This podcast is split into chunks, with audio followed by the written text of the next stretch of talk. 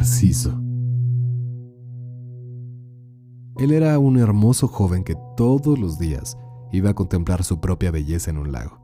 Estaba tan fascinado consigo mismo que un día cayó dentro y murió ahogado. Y en ese lugar nació una flor, la cual lleva su nombre hoy en día, Narciso.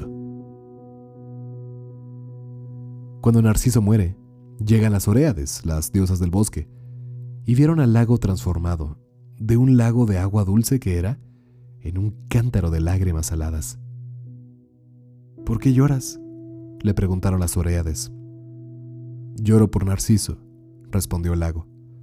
Ah, no nos asombra que llores por Narciso, prosiguieron ellas.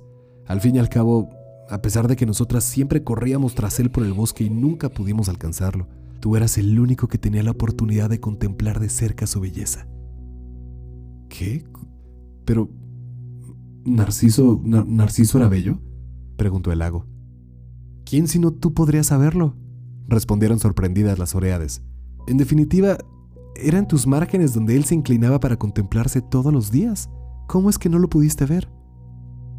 El lago permaneció en silencio unos instantes y finalmente dijo, Yo lloro por Narciso, pero nunca me di cuenta de que fuera bello.